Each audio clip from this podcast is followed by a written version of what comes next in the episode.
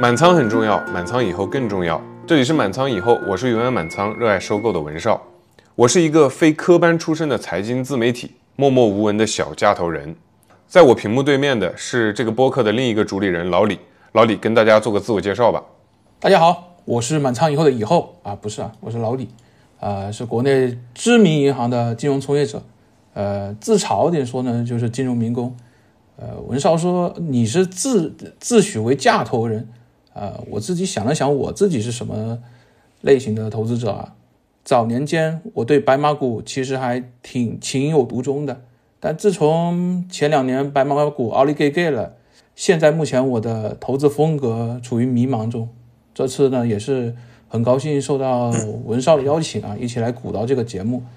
呃，我就很想问一下，咱们为什么要考虑做这么一个博客呢？啊，其实做播客的原因有三点，呃，我一个一个说哈。呃，第一点呢，就是做播客其实是因为听过很多很好的播客，感受到了播客这种载体带给我的那种美妙的感觉吧。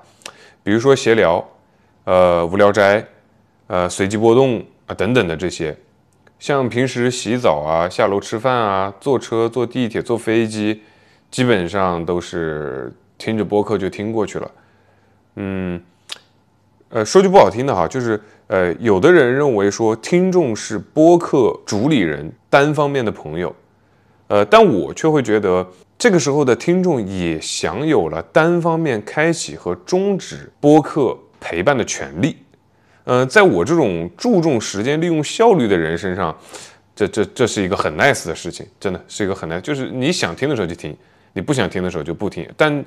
当你需要他的时候，他就会出现。这这还不是一个很好的朋友吗？这太太 nice 了。我不知道老李，你对播客是有没有什么了解，以及你是怎么认为播客这个东西的呢？哦，是这样子的。我呢是属于呃小时候就有上学的路上就有听广播的习惯。那其实播客对我来讲就是广播节目的一种延续，嗯，就打发碎片化时间嘛。我觉得播客呢，相较于现在短视频而言，我觉得它有一点好处，就是我听播客至少不会上瘾。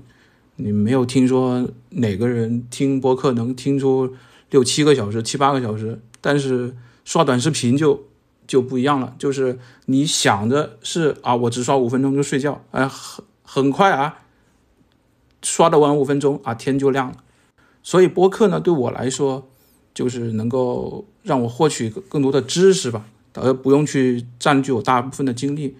有了这个机会之后，那我就思考着自己是不是也能做一些内容上的输出，这样能够更加激励我去对于知识的一些获取，然后走出舒适圈去挑战一下自己从没有尝试过的一些东西。正巧也是自己的工作与财经方面相关，所以就应下了这份差事。那第二个要做播客的原因是什么呢？呃，其实也很简单。第二个原因就是我本来就是在做财经自媒体的，比如说我做了公众号，做了 B 站、抖音。呃，我很明显的能感觉到的就是，做投资的人真的很多，但是做价值投资的人真的很少。做价值投资还敢说自己是做价值投资的人，那就更少。对吧？就是价值投资狗都不做啊，就是我我的感受就是这种感觉。那这就导致了我们这样一个群体其实是很孤独的。而我呢，嗯，在听其他播客的时候，确实能够感受到那种别人总结的，不是我总结的，就是陌生人是能够帮到陌生人的。我觉得这种力量让让让我感觉很向往，很向往这种力量。那我就想，我可不可以借用播客这样一个载体，去连接到跟我一样的有这种，呃，不说架头吧，就是有一颗认认真真去投资，想通过投资来实现一些东西的陌生人呢？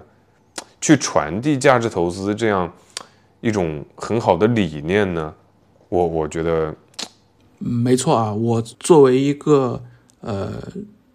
媒体的受众啊，因为我自己并不做不并不从事媒体相关的行业，我从接受讯息的一个受众的角度去看啊，呃，文字和视频，就是文少说的，呃，短视频也好啊，公众号也好，更多的充斥这些什么呢？都是三分钟，我教你如何打板，然后就是什么，不然就是什么听懂掌声的那种大师的那种课啊，这些内容的节奏都是非常非常快速的，教你怎么去挣快钱的内容。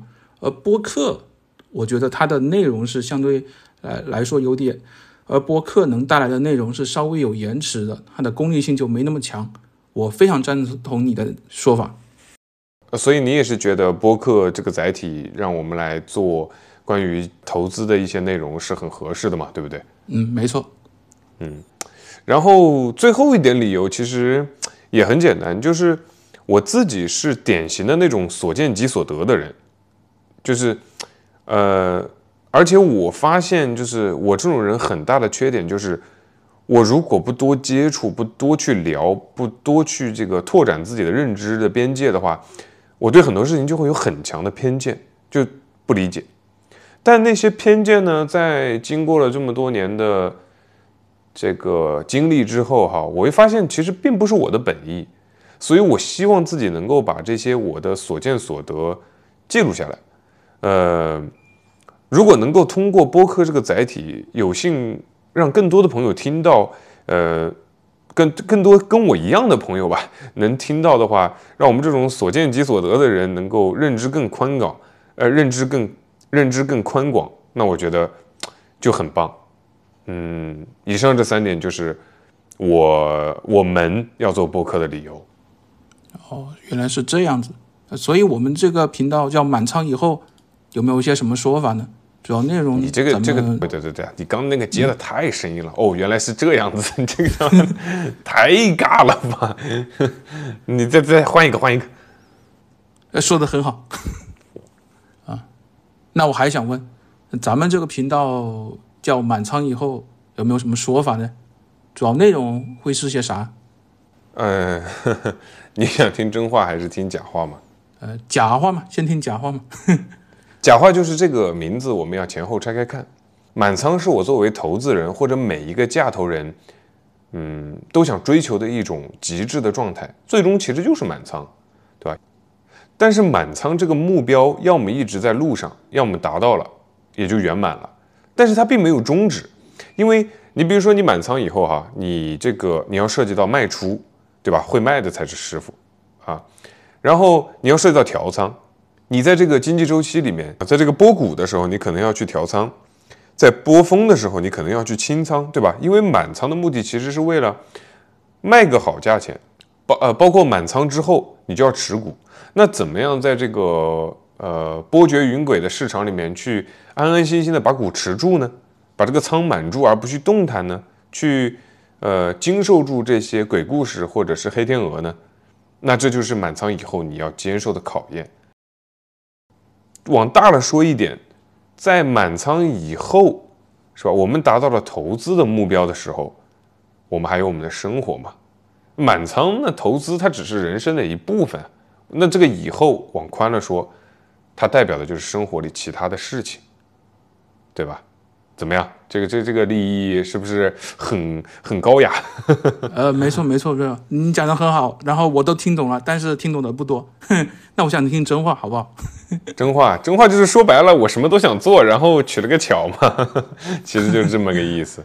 行，那节目的最后，既然我们都决定去做这样一档栏目，那你有没有对这个节目和以后的自己有没有什么期望呢？嗯，期望的话，一百期吧。我希望这个节目能做一百期。我操，我操，我我希望哎，我操，是不是不能录啊？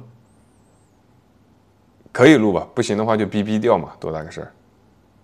嗯嗯你重来，你重说。我不用重说啊，你那个卧槽不就挺好吗？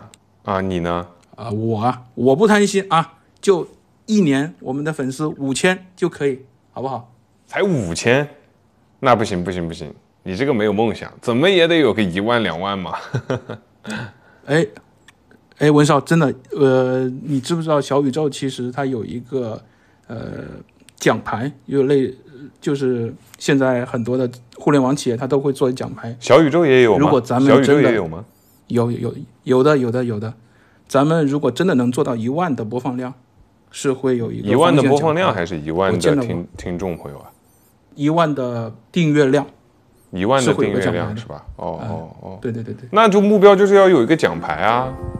好，那我们就朝着这个目标一起努力。好好好。以上就是满仓以后第零期的全部内容。